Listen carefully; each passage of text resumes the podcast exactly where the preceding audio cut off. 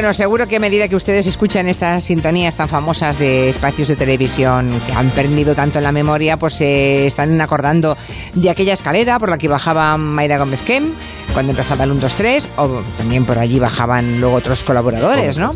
Se están acordando de la rebotica de farmacia de guardia, cómo era aquel mostrador, cómo estaba la parte de atrás, el almacén, la circunferencia de luces de colores de aplauso, aquel sofá que salía de debajo del suelo de sorpresa a sorpresa, la ducha del que apostamos, ¿no? El humo de la puerta de lluvia de estrellas, las sillas giratorias de la voz. Hoy Borja Terán, muy buenas. Muy buenas, Julia. Viene a hablarnos de la importancia de los decorados de televisión. Me gusta tanto que hagas esto, porque es la gracia que tiene Borja Terán en este tiempo de televisión, que se fija en cosas que para el gran público siempre pasan un poco inadvertidas. Sí, claro. Hasta que alguien les pone foco y dice, le voy a dedicar unos minutos al atrecho, a la decoración, al diseño de, cómo debe ser un plató, ¿no?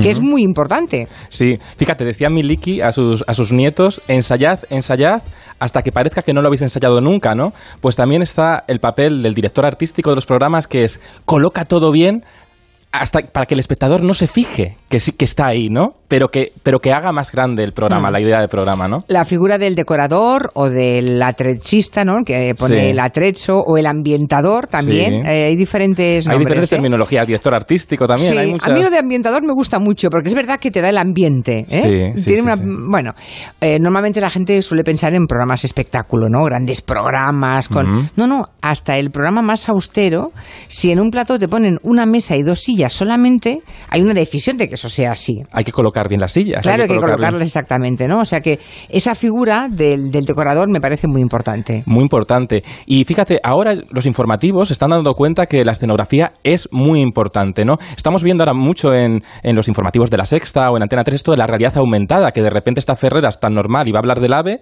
e irrumpe un ave de verdad como en el plato, bueno, de verdad, hecho por ordenador en, en el estudio, ¿no? Los informativos están poniendo mucho las pilas con golpes de efecto muy espectaculares, pero en realidad, en un momento de, tan, de tanta tecnología, yo creo que la batalla de la televisión se cuida por los detalles más artesanales. Y eso lo está haciendo muy bien Jordi Évole con Salvados, que está ampliando el relato periodístico mimando esos detalles de, del atreso, de la, de la ambientación. Fíjate, te traigo un ejemplo de un personaje que ahora es muy conocido, pero que en realidad cuando salió en Salvados no era nada conocido, era Villarejo, el, el excomisario. Vamos a escucharlo. A mí me apasiona la, manipulación de, la opinión y de los criterios de la gente y por eso estudio sobre ello. ¿Va a decir cosas en esta entrevista para manipular a las masas? Esta entrevista está en contra de, mi criterio de pasar siempre desapercibido, por eso mm, eh, me he permitido pues, llevar un poco gafas y sombrero, porque cuando estoy ya jubilado, sí tengo todavía una serie de operaciones relacionadas con el yihadismo en Sí, estaba jubilado, lo que no sabía es que mm, iba a estar en la tren al cabo de dos días. Pero tenía un archivo de grabaciones también. Bueno, pues él habla ahí de manipulación, pero el programa de Jordi Évole ahí se arriesgaba porque era un personaje muy poco conocido para el gran público y supo explicar muy bien a través de la ambientación quién era ese personaje, ¿no? Lo, lo sentó como en una comisaría de policía ficticia, ¿no? Como si estuviera en un interrogatorio, ¿no? Le dio de su propia medicina y así nos explicó muy bien el personaje. Y dirán los oyentes, bueno, y eso lo prepara Jordi Évole, lo decide Jordi Évole, bueno, lo decide un equipo grande. Un equipo grande. Jordi Évole seguro que da el visto bueno, pero escucha los consejos de la gente experta. Y hoy tenemos a su ambientadora. Sí, y a una manitas, porque yo creo que los ambientadores son manitas, eh, que saben, son unos MacGyvers de la televisión. Esther García se llama. Esther García, buenas tardes. Hola, buenas tardes. Qué bien que podemos, tardes, Julia. ¿Qué tal? Qué bien que podemos conocerte, porque normalmente, oye, la gente que se dedica al atrecho, a, los decorados en televisión, a la ambientación, pasáis muy inadvertidos y sois tan importantes. Bueno, como, como cada personal de, en los departamentos, pues bueno, mm, sí, es, ponemos nuestro pequeño grano de arena para que se acabe explicando la historia, ¿no? Y, bueno, cada uno hace un poco lo suyo, pero es un gran trabajo en equipo, ¿no? Entonces tú aportas un poco, el de redacción aporta un poco, cada uno aporta un poquito y entre todos pues vamos construyendo. Pero es un poco cómo se hace todo. ¿no? Pero, por ejemplo, tú, Esther, has hecho, por ejemplo, que llegáis a una biblioteca donde vais a grabar con líderes políticos el programa y veis que todas las bombillas de la biblioteca no funcionan porque son muy frías y cambiáis todas las, todas las bombillas para que sean más cálidas, por ejemplo, ¿no? Sí, sí, y ese es un detalle que parece, pues eso, una tontería, pero es que luego cuando lo ves realmente es importante, te hace que todo eso tenga un, pues una calidez, un, un aquí estamos y se está bien, ¿no? Y creo que es importante no solo para lo que el espectador ve, sino para la gente que está ahí en la propia entrevista. ¿no? Me estás diciendo que cambiaste las... A ver, es que... A ver, Que lo ha soltado así Borja Terán y dice, sí, sí, sí, dice Esther. A ver, ¿me estáis diciendo que cambiaste todas las bombillas de una biblioteca para que el ambiente, que por supuesto tiene muchísimo que ver también con la luz, fuera el adecuado? Sí, ¿Cuántas bombillas? Dile el número de bombillas. ¿Las dejasteis o, las sacasteis luego? No, las sacamos, pusimos 150 bombillas, luego las volvimos a quitar y dejamos las que estaban. Exactamente, sí, sí, sí, sí. Qué barbaridad. pero no es una decisión solamente mía, es decir, bueno, hay un equipo de foto que también dice, oye, o sea, por eso insisto mucho en lo de trabajo en equipo, ¿eh? Ya. Insisto muchísimo. Lo cuando dice, Dime, dime. No, no, decía, lo, más complicado que has tenido que crear en, en, Salvados? Bueno, en Salvados o en algún programa, no lo sé. ¿Lo que recuerdas como una auténtica pesadilla que al final resolviste bien, Esther? Ah, yo creo que lo más complicado, dos cosas. Una, el decorado de Mercedes Milá. Ese fue un gran momento. El día de la entrevista de Mercedes Milá construisteis un plató de televisión antiguo en lo que eran antiguamente los estudios Miramar de Barcelona, que ahora es un hotel, que ahora es un hotel. Entonces, eso generó, era muy complicado. Era muy complicado porque la localización era muy complicada, complicada de gestionar. Es decir, tú normalmente cuando vas a un plató, pues las puertas son grandes, hay ascensores, es fácil llegar pero a un hotel no. Entonces tú vas con tus panots, que panots son las eh, paredes de madera que tienen un tamaño, que tienen que entrar, y bueno, y además es que eso lo hicimos muy rápido. Y era importante. Luego a veces te empiezas a meterte a hacer estas cosas y dices, ostras, qué complicado, ¿por qué nos liamos tanto, no? Y luego cuando ves el resultado dices, no, es que esto tenía que ser así, y estuvo bien lucharlo, ¿no? Y, y Mercedes Milá fue una cosa de esas, porque bueno, empezamos a pensarlo esto un viernes por la tarde, rodábamos un martes todo el equipo de construcción trabajando fin de semana y bueno, al final lo hicimos y era importante que se hiciera ese plato allí. Y lograsteis que Mercedes Milá se reencontrara con un plato en un nuevo sitio que empezó a trabajar en televisión, claro. Claro, eso era importante, ¿sabes? O sea, yo hubiera, podríamos haber dicho, no, es muy complicado, dejémoslo, busquemos un plato, pero el significado que esas paredes tenían... Construiste la emoción, la emoción la construisteis así, ¿no? Sí, sí, y creo que eso es una cosa a veces que intenta también Salvados, ¿no? Que no solamente, bueno, pues que el personaje es lo más importante y lo que mm. explican y todo, pero que si cada uno en su departamento puede ayudar a narrar la historia, pues mira, eso que suma, ¿no? Oye, Esther, ¿y qué se estudia para ser ambientadora? Uf, ¿O cómo llegas tú? bueno, chica, es que estoy segura que habrá mucha gente escuchándonos que digan, bueno, eh, ¿Cómo se consigue llegar a ser ambientadora de Salvados o de otros programas que habrás hecho? ¿Qué se hace? No sé, si no sé si les voy a ayudar, pero yo no estudié nada de esto. Yo estudié fotografía, bueno. fotografía, por eso siempre estoy metiéndome con los de foto, ¿no? Porque un poco me conozco la casa. Y nada, lo que pasa que dejé fotografía y entonces me gustaba lo que hacían los de arte porque me parecía más pausado, cosa que me engañaba totalmente porque pausado no tiene nada. Nada, claro. Y entonces empecé a hacer cortos y bueno, y de ahí un corto pasas al largo y te vas motivando y acaba, al final te lías y acabas en, en salvados. Yo cuando, yo, cuando, era pequeño siempre me imaginaba que los que hacían los decorados de la tele eran como que lo encargaban todo muy sofisticado, pero me doy, me, doy cuenta que ahora vais mucho a los bazares chinos como cualquiera, ¿no? Eh, mm. así, remedio de última hora, correr a la tienda 24 horas de la esquina. No, no, vamos a los bazares chinos, vamos a, a todos lados. o sea, yo te digo, yo, y no es broma, o sea, yo le he sacado cosas a la casa de mi madre. O sea, hay que montar el lunes un decorado, no hay nada, oye mamá, tienes no sé qué, y así vamos, ¿no? Me acuerdo la primera vez que le saqué una lámpara a mi madre y no sabía la historia que, vendría después de todo eso, ¿no? Porque le he llegado a sacar un montón de cosas, pero bueno, es, así también. Hasta que pone la tele y dice, hija, ¿pero cuándo me cogiste tú la lámpara? Bueno, cosas artesanales hechas con mucho mimo y que mm. tienen una enorme eh, responsabilidad para bien en el resultado final de una pieza como la de Salvados, por ejemplo.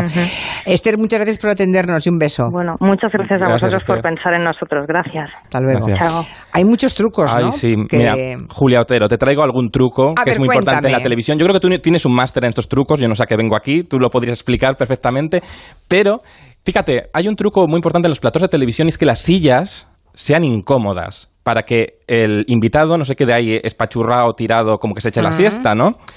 Tú comenzar, tú tienes una relación con las sillas en televisión, Julia. Una, una larguísima relación con las sillas, sí. Yo he llegado a ir a probar alguna silla de diseño, lo típico, Sí. que la tenían pues en el hall de un hotel muy vanguardista y me he ido a la, mm, a- al hotel a sentarme Sí. para probar cómo era la silla. Y si veías que no era aquí, que Hola, buenas tardes. Es que claro, ahora Claro. Se, se dice rápido, ¿eh? pero tú llegas al hall de un hotel, un hotel. Hola, buenas tardes. Perdón, es que vengo a sentarme en esa silla. Que tengo que mi, que mi decorador quiere ponerla en el plató y quiero ver cómo esté cómoda.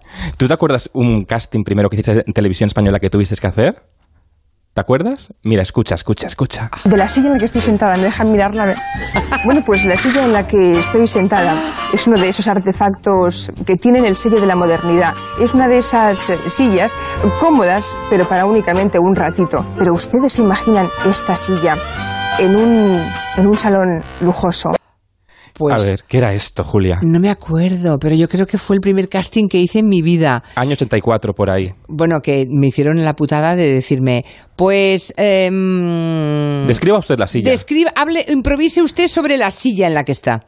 Y lo Sí. hiciste muy bien, hay que decirlo, ¿eh? No sé, mira, me lo parece, A pero mí, bueno. mm, Creo que Bueno, dijiste- es que me, iban a pillarte, claro, iban a pillarte en el casting. Era una silla de estas de los 80 de diseño, diseño, diseño, pero, pero sí, pero es muy importante. Fíjate, el programa de, de Pedrerol, de por la noche que se emiten en Mega, Chiringuito de Jugones, Pedrerol, les ha puesto a los contertulios banquillos de partido de fútbol, no porque quede bonito, sino porque así no se duermen a esas horas de la madrugada que se emite el programa. Están rígidos, tensos y así dan juego para el debate, ¿no? Están, están, es muy importante las sillas, como bien describías en ese año 84 por ahí. Pero luego hay más detalles importantes. Por ejemplo, una cosa que se está los decoradores de la televisión de hoy se están olvidando que los decorados en televisión tienen que tener muchas muchas puertas para que puedan entrar y salir los invitados y para que puedan pasar cosas. Se nos olvida Como eso. los vodeviles, ¿quieres decir? Claro, en- pero en cualquier tipo de programa, ¿no? Yo veo ahora los magazines matinales, no saben cuando entra algún invitado, muchas veces no tienen por dónde meterlo porque no tienen puerta, ¿no?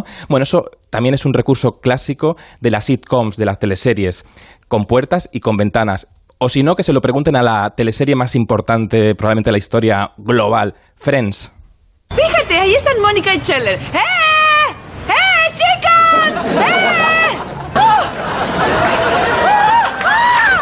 ¡Scheller y Mónica! ¡Scheller y Mónica! ¡Madre de Dios! ¡Scheller y Mónica! ¡Madre de Dios! ¡Oh! ¡Mis ojos! ¡Mis ojos! ¡Vivi! ¡Vivi! ¡Tranquila, tranquila! ¡No, se lo están montando! ¡No pasa nada! Es verdad, eso que dices de las puertas, eh, pues mira, no lo había pensado, pero sí observo muchas veces como espectadora Sí.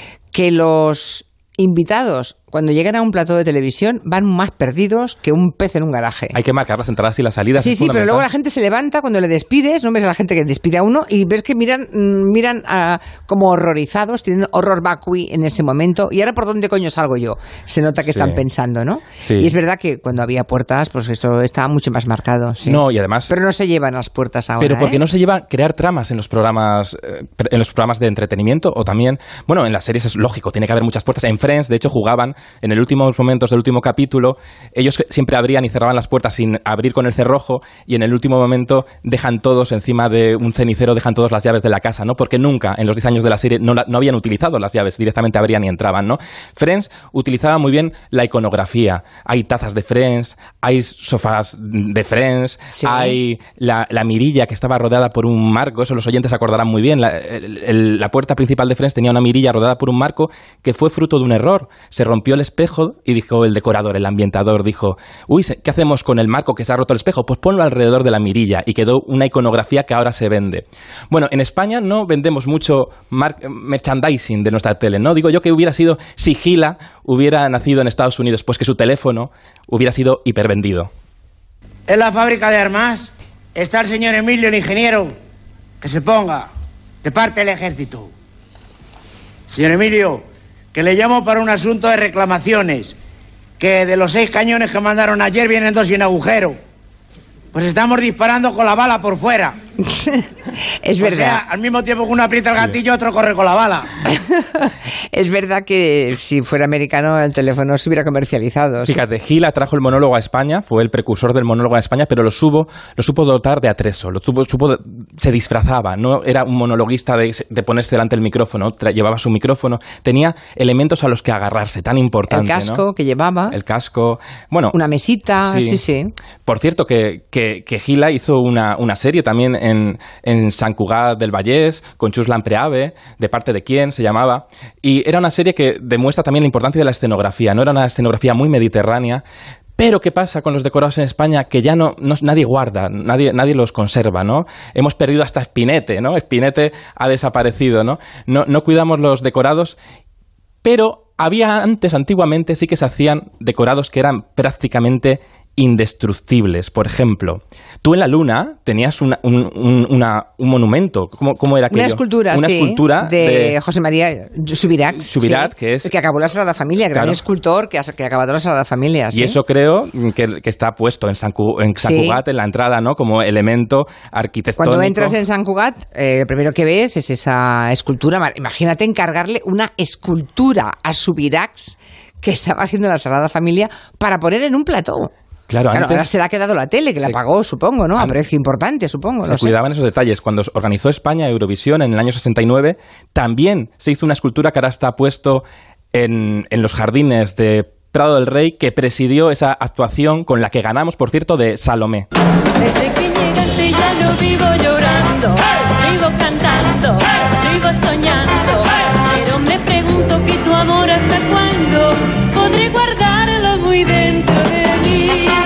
qué habrá sido del vestido de Pertegaz de Salomé? ¿Estará guardado, Pues creo que lo tiene por... Salomé creo que guarda el brazo o algo. Está por trozos. ¿Ah, sí? Pesaba 14 kilos. El vestido Sí, era de sí. porcelana. Bueno, es una... O de un- cristal, no sé qué. Sí, era sí, porcelana, porcelana, creo que era porcelana. Único, único, ¿no? También el vestuario tan importante, eso tenemos que, que hablar otro día. En cambio, ahora yo me quejo, me voy a quejar. Que el otro día ponía alguien en Twitter, me gusta cuando te quejas, Borja, venga, me voy a quejar. Mm, eh, los decorados de ahora mismo parece que los solucionamos en televisión, ponemos una pantalla de LED de estas grandes y ya está, ya tenemos decorado. ¿Y qué pasa? Que todos los decorados son iguales.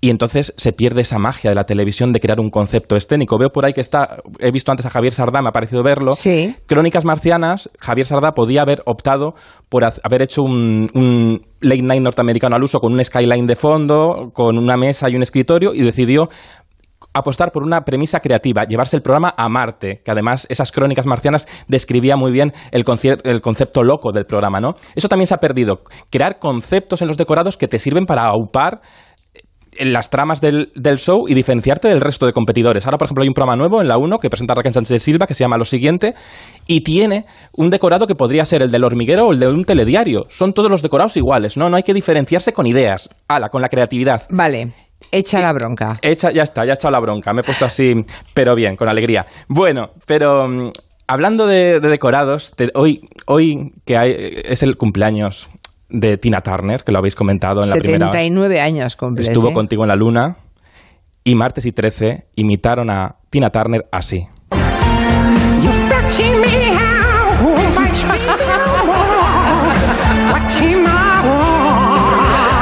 Es Millán, ¿no? Supongo.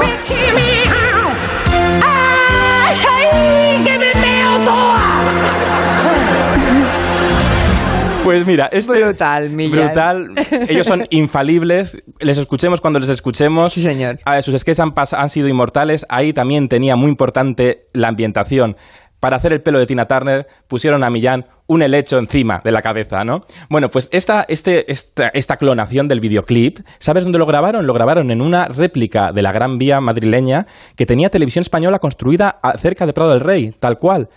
Y esto, este videoclip, se grabó, por, fue lo último que se grabó en esa réplica de la Gran Vía, que se destruyó, que se, constru- que se, que se construyó para grabar La Forja del Rebelde de Mario Camus, una serie que se estrenó en 1990, que hablaba de la guerra civil. Ahora dicen muchas veces, "La- estamos en la edad de oro de las series. Bueno, llevamos muchos años con buenas series, e incluso hubo series que se atrevieron a tratar el tema de la guerra, de la guerra. civil. O sea que un, un plato que había hecho, Sí. había convertido la Gran Vía en Un escenario. plato de exteriores, fíjate. Un plato de exteriores. eh, antes de destruirlo, fue aprovechada por Martes y 13 Martes y para 13, grabar esto de Tina Turner. de Tina Turner. Que, hombre, yo entiendo que al final no hay sitio para todo. Pasa como en una casa. ¿no? En un gran almacén de televisión española pasa como en una casa, que hay un momento que tienes que empezar a tirar, porque Claro, si no, es imposible te ahoga todo. todo. ¿no? Pero es verdad que se han destruido cosas que dan un poco de penita, ¿no? hay que cuidar. eh, al Mm. final se ha destruido mucho material histórico. Hay muchas cosas que se puede tirar que no es histórico, pero las gafas de las zapatas del 1, 2, 3 se han perdido. Lo que no se ha perdido, ¿sabes lo que no se ha perdido? A ver. La media con la que se ponía la cámara Sara Montiel. ¿Ah, sí? Mira, vamos a si escuchar. me lo permitieran. Yo quisiera. Bueno, yo quisiera. ah, pues. eh, este programa. O ¿Esta sea, es Sara? o sea, parte Sí, de este Sara programa. haciéndose un lío en directo. Dedicarle, dedicarlo Para que veas que las grandes divas hacen líos en hombres directo del también. campo que trabajan tan duramente. Estos hombres que se levantan a las 5 de la mañana, cogen el, el, el, el- el extractor este que van y haciendo los surcos en la tierra, que trabajan de sol a sol, unos hombres anónimos, pero hombres del campo, que yo les deseo la mejor de las cosechas. No Olé. puede, no puede- no puede ser. Mira, Sara- Para esto no hay media. Mira, Sara fue la primera vez que en realidad presentó un programa, se llamaba Superstar, a principios de los 80 y se debutó y se hizo un poco el lío ella, presentando el programa. Pero se hizo el lío presentando, pero daba igual porque era magnética. Sí, es verdad. Y ella tenía muy clara que te- había que cuidar la iluminación, había que cuidar la puesta en escena para lucir más. Y brillaba más, y por eso tenía, ponía su media, que es lo que ahora Una hacemos. media en el objetivo, ¿eh? Una media en el objetivo Que de borraba todas las arrugas, sí, sí. Creo que una vez fue a lo más plus, que eso te lo puede contar Máximo Pradera, y lleva- llevó la media para que, y le dijeron, bueno, ya estamos, ya se puede poner digitalmente, no, no se preocupe, ¿no? Bueno, es lo que hacemos ahora con Instagram, ahora todos en Instagram, yo en Instagram me pongo 20 filtros para salir mejor, pues eso, Me tienes que enseñar que no sé. ¿no? Bueno, yo No. te enseño ahora. Vale, pues nada. Bueno, lo del extractor, lo del extractor me, me ha llegado al alma.